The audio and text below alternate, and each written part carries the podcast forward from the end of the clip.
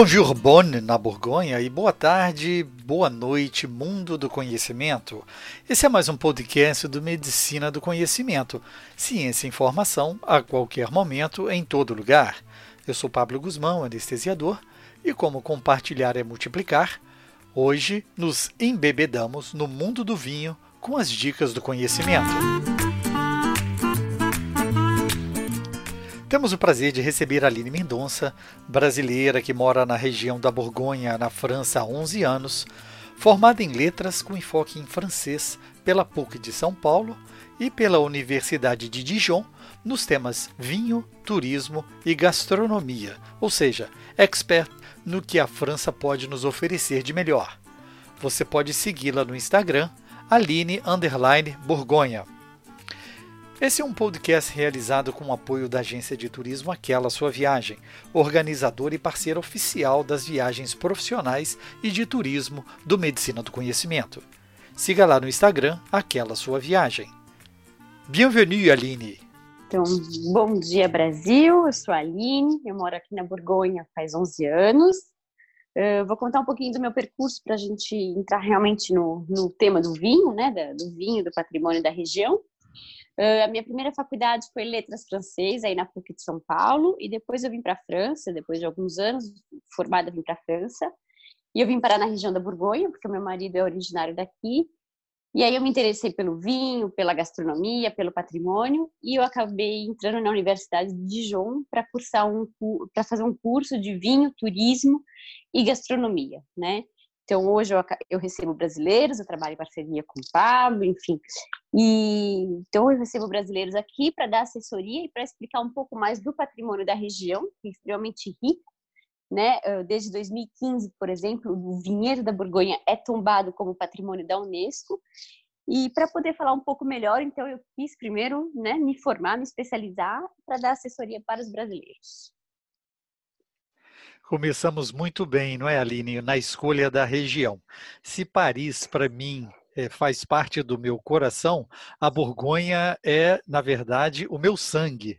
Essa região é encantadora, com seus segredos que vieram é, sendo construídos ao longo da humanidade. E quais são as principais uvas típicas dessa região da Borgonha? Então, as principais uvas da Borgonha são né, Pinot Noir e Chardonnay. Mas tem que pensar que o Pinot Noir, uh, isso foi um duque muito importante, né? Philippe Lardy, que decretou que só se plantasse Pinot Noir, porque ele era um duque extremamente refinado, então ele quis tirar todo o gamay. O gamay existe na região da Borgonha também, é a região do Beaujolais, é a parte sul, mas na época do ducado ele não quis mais o gamay porque é uma, é uma uva menos complexa, que dá um vinho menos complexo. Então ele pediu para tirar tudo e deixar então só o Pinot Noir. E o Chardonnay é originário da Borgonha, embora exista Chardonnay praticamente no mundo todo, porque é uma uva fácil, ela se adapta facilmente a vários tipos de clima. E, mas o Chardonnay existe um vilarejinho que está mais ou menos duas horas de Bonne, né? E que chama Chardonnay, da onde veio então o Chardonnay. Pra, eu gostaria de fazer só uma introdução para poder para a gente continuar falando das castas das uvas, né? A Borgonha, então, é uma região bem conhecida pelos vinhos, pela gastronomia, mas tem que pensar que quem começou com tudo isso, então, foram os monges, né? Lá na Idade Média. Na história diz que já os romanos já cultivavam vinho. Existe, existem vestígios que, que, que já cultivavam vinho e que tudo que nós conhecemos da viticultura só foi aprimorado, só foi resgatado lá dos romanos e nós aprimoramos. Mas quem deu essa fama dos vinhos da Borgonha foram os monges, lá no, na, na, Idade Média, porque eles perceberam que existia uma diferença. Uh, a uva que, tava, que estava na parte mais plana dava um vinho diferente naquela que estava na parte mais alta. Isso foi empírico e já já vou desenvolver melhor para vocês. Muito interessante essa história, que muitas coisas também aconteceram por acaso, mas muitas também com muita pesquisa. Então, se a gente imaginar ao longo da Idade Média, esses experimentos e a escolha do melhor terroir não foi tão simplesmente como nós ima podemos imaginar um sopro divino. Isso também foi de muita experimentação naquela época, né?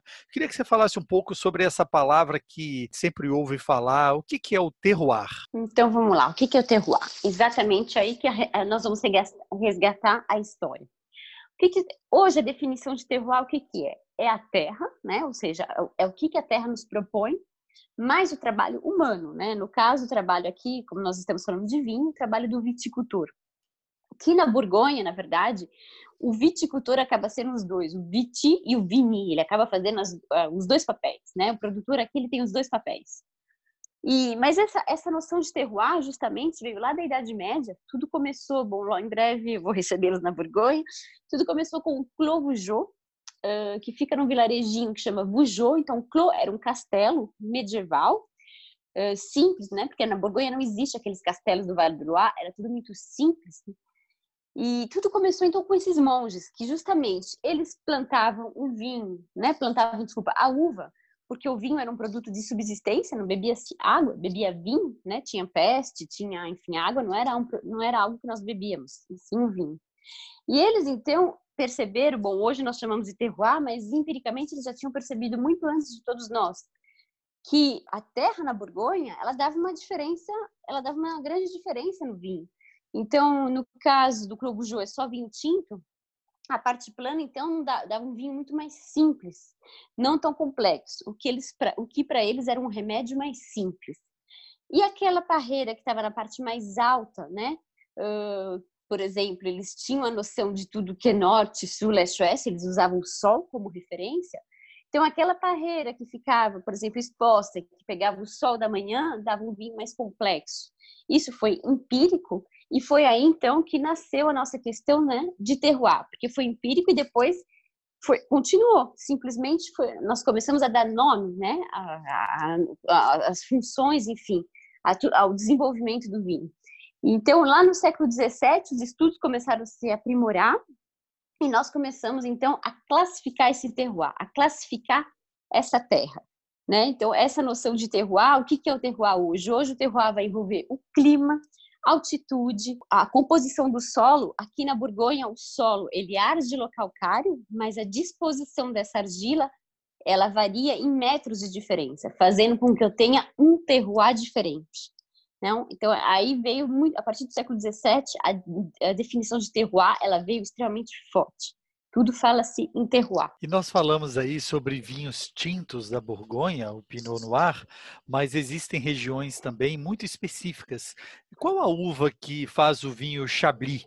Por que, que em Chablis só se produzem vinhos brancos? Então, exatamente. Uh, nós falamos do Pinot Noir, né? Mas lembrando que 60% da produção da Borgonha são vinhos brancos, né? 60% é vinho branco e 40% tinto. E justamente, por que essa porcentagem mais alta? Porque Chablis está na Borgonha, simplesmente está mais ao norte da Borgonha e nós, isso, isso é constatado, existe um microclima em Chablis. Ele, é, ela é mais alta, e é o que nós falamos que a influência do clima continental, ou seja, a oscilação térmica, ela é enorme. Então, de manhã está bem frio, isso já acontece em toda a Borgonha, mas em Chablis é mais marcante. Então, e por estar mais alto e ser, e, e ser mais frio, é complicado de plantar Pinot Noir. O Pinot Noir se adaptaria? Sim, ele se adaptaria, mas o produto final, o vinho, não seria do, do nosso agrado. Por quê? Porque o Chardonnay é uma uva, então o que faz, desculpa, o que faz o vinho Chablis, a uva é o Chardonnay, 100% Chardonnay. Existe uma outra uva na Borgonha que é o Aligoté, mas é um vinho mais simples, é um vinho que não é complexo, tá? Mas o Chablis então é 100% Chardonnay. E por ser mais alto e mais frio, o vinho branco, o que, que nós queremos de um vinho branco? Nós esperamos essa acidez, né? Quando eu falo acidez, existe dois lados. Existe a boa acidez, a acidez de qualidade, e aquela acidez que amarra, que, que, que amarga, enfim, não é isso que eu procuro. Então, no Chablis só produz vinho branco porque o tinto, por exemplo, tem tanino, né? Eu comparo o tanino com a nossa melanina. E o problema de um local muito frio e muito alto para o vinho tinto, no, no, no, caso do clima da Borgonha, né? Porque aqui é mais frio, mais temperado. O vinho tinto não amadureceria, esse tanino não amadureceria. Então, não seria um vinho agradável na boca, ele, ia, ele iria amarrar eternamente. Um vinho tinto que amarra na juventude não tem problema nenhum, normalmente é normal. Ele tá jovem, nós brincamos que o vinho é igual um adolescente, né? Mais rebelde na juventude e à medida que o tempo vai passando, ele vai ficando mais calmo, mais tranquilo. Então, exatamente é por essa questão que em Chablis só se faz vinho branco, porque o tinto não amadureceria nunca, né? Não, não, não daria um vinho agradável. E, o, e no caso do, do Chardonnay, no caso do vinho branco, eu espero essa boa acidez, aquele vinho lá no verão eu tomo, na piscina, na praia, enfim.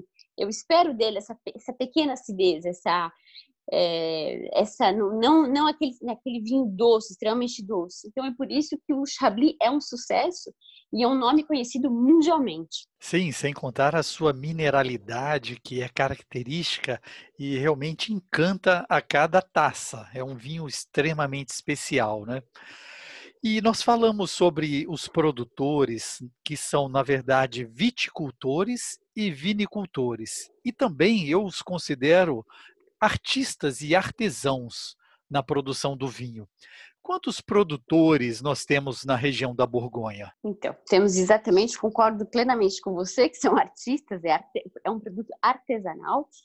Na Borgonha, em toda a Borgonha, quando eu falo incluindo Chablis, eh, nós contamos com mais ou menos 3.800 produtores. Eh, o que vale ressaltar na Borgonha é que os produtores, em média, são poucos hectares. Eles vão ter de 8 a 10 hectares. Então, é pequeno, são, é considerado pequeno. 10 hectares aqui já é um produtor, ok, assim, em termos de terra, de quantidade de terra, grande. Mas mesmo assim, esses, quando um produtor, eu falo, ah, ele tem 10 hectares, esses 10 hectares não são contínuos. Ou seja, então eu tenho 10 hectares, eu posso ter dois lá em Chablis, um hectare em Beaune, né, que é a capital dos vinhos da Borgonha, três hectares em Gevrey-Chambertin, que é um grande nome para o tinto. Enfim, não é nada contínuo. Então, existe variedade. Quando você entra numa vinícola aqui na Borgonha, é normal você ver que esse produtor ele tem 10, 15 tipos de vinho diferentes, mas ele não tem quantidade. Às vezes, de uma determinada hum, apelação que a gente fala, um determinado vinho, ele vai produzir um dois tonéis, sabendo que um tonel na Borgonha são 228 litros, o que dá mais ou menos 350 garrafas. Se ele produz um ou dois tonéis, o quê? 700, 350 ou 700 garrafas, ou seja, não é nada. Então é por isso que nós temos variedade, mas nós não temos quantidade. E temos a história e o sabor e o ícone da Borgonha, o Romanée Conti. Por que um vinho como esse pode ser considerado e vendido de forma tão preciosa e cara no mundo? É uma, uma ótima pergunta. a Romani Conti é, é, é, uma questão já também que vem da história. Vou fazer, vou contar um pouquinho para vocês da história da Romani Conti. A Romani Conti, então, exatamente, é considerado, o vinho mais caro do mundo, porém, em termos de propriedade, é, é, tem poucas terras, poucos hectares. A Romani Conti, a fama, bom, tudo começou também com a igreja, para quem conhece a Borgonha ou já esteve comigo, já eu passo toda vez em Bonne Romané, em frente à vinícola, em frente à igreja, onde tudo começou como tudo aqui na Borgonha. E, e, justamente quem deu a fama a Romani Conti foi o príncipe de Conti, que ele era um príncipe da época do Renascimento. E quando ele tomou, quando a igreja perdeu o apogeu, ele tomou a vinícola Romani Conti. Né, ele ficou com a vinícola e todo mundo queria tomar o tal vinho do Conti, o vinho do Conti, o vinho do Conti, né? Ele era um príncipe, então, de origem italiana, embora naquela época não era Itália, a Itália não existia como Itália, eram principados, né? Assim como a França eram ducados, não existia a França como França. E ele acabou dando essa fama, né, ao vinho, ao vinho da Romani Conti. Quando a monarquia perdeu o apogeu, foi passando, a vinícola passou em outros proprietários e depois ela foi a leilão, né, com os descendentes que estão até hoje. Então ela foi a leilão final do século 19, né? Ela foi a leilão. Na verdade, nós falamos que a fama da Romani Conti, ela, ele só continuou um trabalho que já tinha sido feito, né? Ou seja, pequenas quantidades. Uh, a Romani Conti trabalha em biodinamia. O que, que é a biodinamia? Bom, eu vou resumir para vocês, mas eles trabalham em relação ao calendário lunar. Então, todo, todo o processo da agricultura vai ser em relação ao calendário lunar. Esse calendário se compra em qualquer papelaria aqui na Borgonha. Por exemplo, eles não vão arar a terra com um trator quem ara a terra aqui é o cavalo. E o cavalo, se ele não tiver afim de arar a terra hoje, ok, não tem problema, amanhã a gente volta. E é bem assim, é bem, é claro isso quando vocês vêm nessa época, abril, maio, junho. Então, eles é todo um, é todo um processo, enfim, é, com respeito da natureza, mas tudo isso acaba, eles continuaram um trabalho que já era bem feito, eles continuaram com essa, realmente é artesanal, né? Eles continuaram então com, com essa questão artesanal e acabou virando então o vinho mais caro do mundo. Por quê? Porque eu tenho muito mais procura do que oferta. Lembrando que a Romani Conti, o nome Romani Conti, que é um Grand Cru, é um monopólio. O que quer dizer isso? Quer dizer que esse pedaço de terra só pertence à vinícola Romani Conti. E para não dizer que são dois hectares, são 1,81 hectares para o mundo todo, né? Ou seja, são 5 mil garrafas por ano, todas numeradas. E o proprietário, quantas vezes você vai passar, ele está lá, ele tá nas terras dele, ele está ele está lá junto com a mão na massa. Eu acho que isso torna ainda mais especial. A história do vinho o faz crescer na, na imaginação das pessoas. E claro, eu já fui até esse terroir, esse pequeno vinhedo, e tive o prazer de tirar uma foto na famosa placa Romane Conti e ainda peguei uma pedrinha que trouxe com a gente aqui de recordação eterna. Né? Agora, nós falamos aí sobre os vinhos, as uvas, e nós temos uma classificação na Borgonha para os vinhos. Como é que funciona essa classificação ali? Exatamente. Essa classificação é o primeiro passo para a gente começar a entender o vinho da Borgonha. É engraçado porque quando né, eu recebo as pessoas que querem aprender, enfim, né, ou quando eu dou um curso, ah, no começo parece que é muito complicado, mas depois que você começa a entender e começa, a... existe uma lógica nisso. Então, essa classificação ela vale tanto para o vinho branco quanto para o vinho tinto. Tem que lembrar que aqui na Borgonha o vinho, o branco tem tanto o seu valor, ele tem o seu espaço quanto o vinho tinto, né? É, de igual para igual. Então, essa classificação é a terra, né? Vai começar pela terra. Eu vou citar essa classificação e eu vou explicar um pouquinho melhor para vocês depois que eu citar. Então, o vinho mais simples, eu vou começar de baixo para cima. O vinho mais simples que nós temos, né, é o Bourgogne. Quando eu falo em simples, não é pejorativo, é simplesmente que não é um vinho complexo, não é um vinho que você vai guardar por 10, 15 anos. Não. A proposta do Bourgogne, seja ele no Pinot Noir, seja ele no Chardonnay, é um vinho pra, é um vinho que você toma ele jovem, sei lá, você pode guardar dois, três anos, mas a proposta dele é um vinho jovem, não é um vinho tão complexo na boca, ele vai ser mais curto. É a proposta dele. Então quer dizer que a parreira do vinho Borgonha ela está na parte plana, né? Então por que está na parte plana? Porque, por exemplo, quando chove, a água se deposita, a parreira não vai trabalhar tanto né? Ela não vai trabalhar tanto para ela, não vai estressar. Então, ela já tem alimento em abundância. Os cachos provenientes do Borgonha, seja Pinot, seja Chardonnay, eles são mais gordinhos, mas está cheio de água. E o que eu quero é o açúcar, a sucrose, né? A sacarose. Desculpa, estava falando em francês, perdão. Uh, então, é... o que eu preciso é o açúcar da fruta. Então, só que está diluído no caso do Borgonha. Subindo então a minha classificação, eu vou ter o village, é o que a gente chama da classificação village. A classificação village não não vai estar escrito a palavra village, mas vai estar escrito o nome, os nomezinhos das cidades da Borgonha, né? Uh, então, Gevrey-Chambertin, Beaune, uh, Pouligny-Montrachet, Chablis, vai estar escrito o nome do vilarejo, porque na verdade o que dá nome aos vinhos são os vilarejos, né? São vilarejinhos. Então, esse é o village. Depois, subindo mais um pouquinho a minha classificação, eu tenho o village premier cru, que é o que a gente chama de premier cru. Vai estar o nome de um vilarejo, mais o número um, ou mais a palavra premier. Isso quer dizer que é um premier cru. Então, por exemplo, eu tenho Merceau, que é a capital dos brancos da Borgonha, Merceau Premier Cru. Ou Bonne Premier Cru, né? E aí, subindo a minha classificação, e o último é o Gran Cru, que vai ser menos de 1% da produção né, de toda a Borgonha, vai ser o Gran Cru. Então, quem é que define isso? Não é o proprietário, né? O produtor que fala, meu vinho é lindo, maravilhoso, é Gran Cru. Não, isso é a terra, ou seja, é a terra que é classificada e não é o vinho em si. Então, eu herdei do meu pai 10 hectares. Se desses 10 hectares eu tenho 5 hectares de Gran Cru, eu vou produzir vinho Gran Cru. Se eu não tiver, eu não vou produzir. E isso praticamente não muda, tá? Assim, desde o século 17.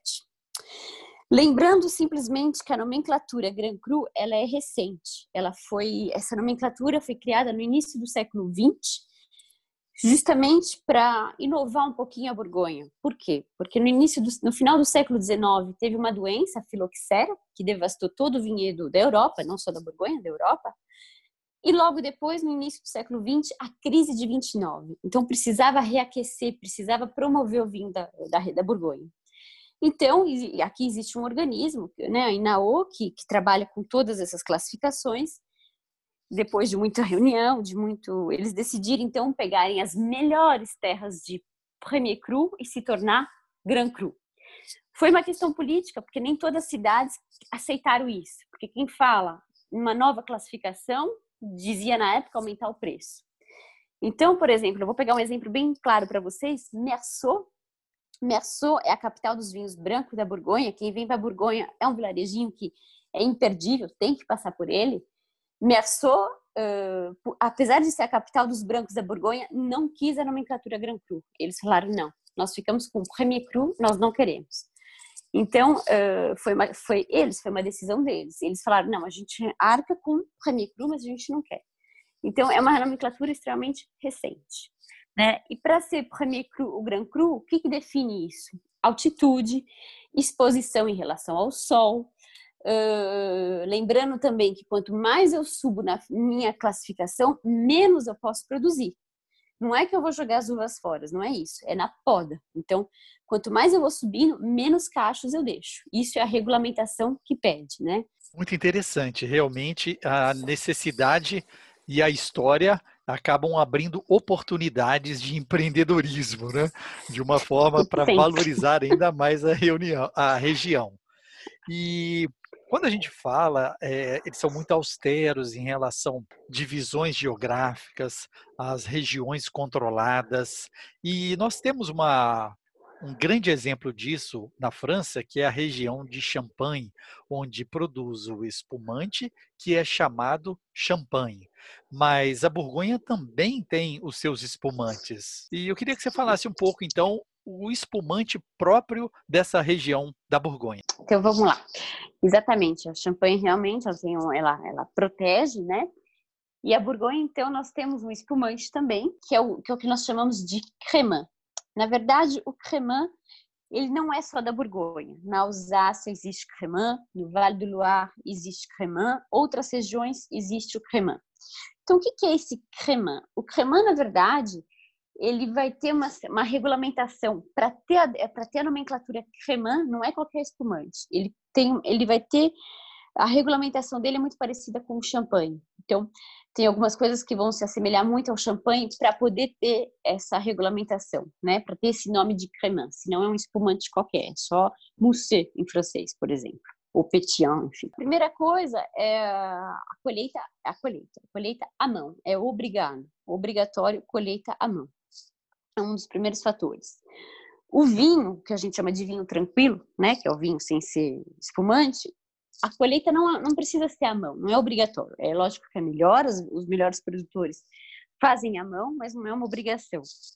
No caso do cremant, é uma obrigação. E nós falamos muito do cremant da Borgonha e do cremant da, e, desculpa, e do Champagne, porque são duas regiões vizinhas, né? Então, elas, por serem vizinhas, as uvas que eu vou fazer, o cremant da Borgonha e o champanhe, são praticamente as mesmas. No caso do cremant da Borgonha, eu tenho Chardonnay, Pinot Noir e o Aligoté, que é uma outra uva da Borgonha também, que é uma uva branca. No caso do champanhe, eu tenho Pinot Noir, Chardonnay e Pinot Meunier. Então, uh, às vezes eles podem fazer, seja o cremant, seja champanhe, às vezes eles fazem o corte das, de, dessas uvas, ou às vezes eles fazem de uma única casta, ou seja, monocasta. Então, por exemplo, o cremant, às vezes acontece de você achar um cremant branco, né, de Pinot Noir, porque a polpa, ela é branca, o Pinot Noir, é branca. Então, se faz, por exemplo, cremant de Pinot Noir, o que na champanhe eles chamam blanc de noir, ou seja, branco de negro, né? Que eles falam que é uva negra, enfim. Então, essa vai ser a particularidade do cremant. Então, a fermentação, por exemplo, eu não posso. A fermentação é natural, enfim. Todo o processo praticamente é como champanhe, só que nós não estamos na região da champanhe, então eu não posso chamar de champanhe. Mas a regulamentação é bem semelhante, seja do cremant e do champanhe. E ainda a nossa, vamos dizer assim, a nossa mais a, a particularidade é porque nós somos uma região vizinha, então as uvas são bem parecidas. A única diferença é porque, como nós não estamos na região da Champagne, não tem a marca Champagne. Então, um cremant da Borgonha, um bom cremant começa de 8 a 10 euros. Tem, tem cremant mais caro, mas de 8 a 10 euros você já consegue tomar um cremant bem legal. Agora, um pequeno desafio com as suas predileções, Aline. Eu queria que você falasse para gente é, a sua uva e o seu vinho predileto. Na Borgonha, essa questão é bem complicada. é realmente um desafio. É muito engraçado porque vai muito do momento, né? Mas um vinho que eu gosto muito, bom, vou, é um, posso falar dois, um tinto e um branco? Ok. É difícil, ok?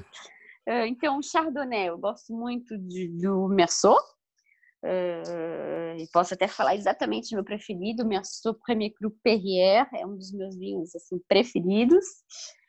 E o Pinot Noir, eu acho que foi um vinho que, que eu gosto muito também, é o vinho de Corton, que é, da, que é o único local da Borgonha que eu tenho Grand Cru tinto e branco, é Corton, que para mim foi lá onde tudo começou a minha paixão pela Borgonha, porque eu comecei a estudar a região e a conheci o vinho e acabei me apaixonando. Enfim, existem outros Pinot Noirs que eu adoro, mas o vinho de Corton o Grand Cru eu gosto muito.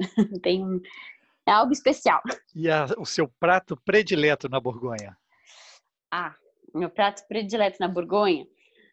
Uh, vamos lá, também a Borgonha é um local de, de muita gastronomia. Bom, no inverno, com certeza é o bœuf bourguignon, mas um verdadeiro bœuf bourguignon, né? Feito com, enfim, com o vinho da região. Na época não era nem um vinho, era aquela borra que ficava no tonel, eles usavam para fazer o molho. Agora, não sei se é o prato, mas o que eu adoro são os queijos da região. O epoisse, que é um queijo fantástico, que combina com muita coisa, e o brillat savarin. E seu lugar inesquecível na Borgonha? Um lugar que eu gosto muito da Borgonha, bom, toda a rota dos vinhos, não tenho o que falar, mas um lugar assim que eu acho que é muito emocionante é Vézelay. É, Vézelay, que é um local de peregrinação, onde tem um, as relíquias de Maria Madalena, um pedacinho da, da costela, para quem acredita, e é um lugar assim maravilhoso. Tem o vinho local e é uma mistura de do vinhedo, enfim, está é, tá em cima de uma colina. Então eu acho que é, parece que se resume toda a Borgonha nesse local. Tem vinhedo, tem o patrimônio, tem a igreja, tem um castelo perto, uh, feito por Vauban, que bom, foi um grande que construiu várias construções aqui na França. Eu gosto muito de Wesley, eu acho atípico. Aline, nós agradecemos imensamente a sua disponibilidade. Poderíamos continuar falando aqui por um dia inteiro de sabores e emoções na Borgonha. A Aline é a nossa assessora enogastronômica e de turismo na região. E assim que realmente for possível, com certeza nós estaremos visitando novamente a Borgonha para vivermos em loco toda essa experiência fantástica com vinho. Eu queria te pedir, por gentileza, para mandar uma mensagem para a gente, que nesse momento nós não cancelamos nada, os nossos planos, apenas adiamos. Né? E fique à vontade para falar para os nossos ouvintes aí do Medicina do Conhecimento. Perfeito. Então, realmente, eh, em bom, esse ano foi mundial, né? Foi algo que nós não esperávamos para todo mundo. Mas, enfim, é só uma questão de tempo, e você, uma questão de tempo, ah, na França nós agora saímos desses 55 dias, nós ficamos 55 dias isolados, né, confinados, como dizemos em francês. Uh, esse período acabou, faz duas semanas que nós temos liberdade para sair até 100 quilômetros, e parece que tudo está voltando ao normal. Por enquanto não teve, não tem mais, tem pouquíssimos casos, mas por enquanto, eles não, não estão, eles não pensam que vai ter uma, uma segunda onda, né, do, do coronavírus. Então, por isso que eu acho que em breve vocês estarão aqui. Eu estou esperando vocês. Em breve as fronteiras vão abrir Estou esperando vocês e vai ser ainda melhor, porque nós vamos tomar com mais gosto, nós vamos aproveitar a viagem muito melhor. É isso aí. E fique conosco, então. Esperamos continuar esse assunto em outras oportunidades. Agradeço a Aline e desejo coragem para que a gente possa vencer rapidamente, cada vez com mais intensidade, esse momento. Para vocês também e santé. Santé. À très bientôt. Como je dis toujours, como eu sempre falo, à très bientôt. Até muito em breve. Escolha sua plataforma, ouça mais podcasts pelo Spotify, Deezer, iTunes, Google Podcast, SoundCloud, YouTube. No Medicina do Conhecimento, você é que escolhe o player da sua preferência, mas é muito importante o seu feedback. Dê um joinha, mande seu comentário e sua pergunta. Você pode até participar do próximo podcast. Compartilhe nas suas redes sociais, aumentando a divulgação do projeto e o nosso mundo do conhecimento. Fique ligado nas redes sociais, Twitter, Facebook Instagram, Medicina do Conhecimento. Afinal, compartilhar é multiplicar.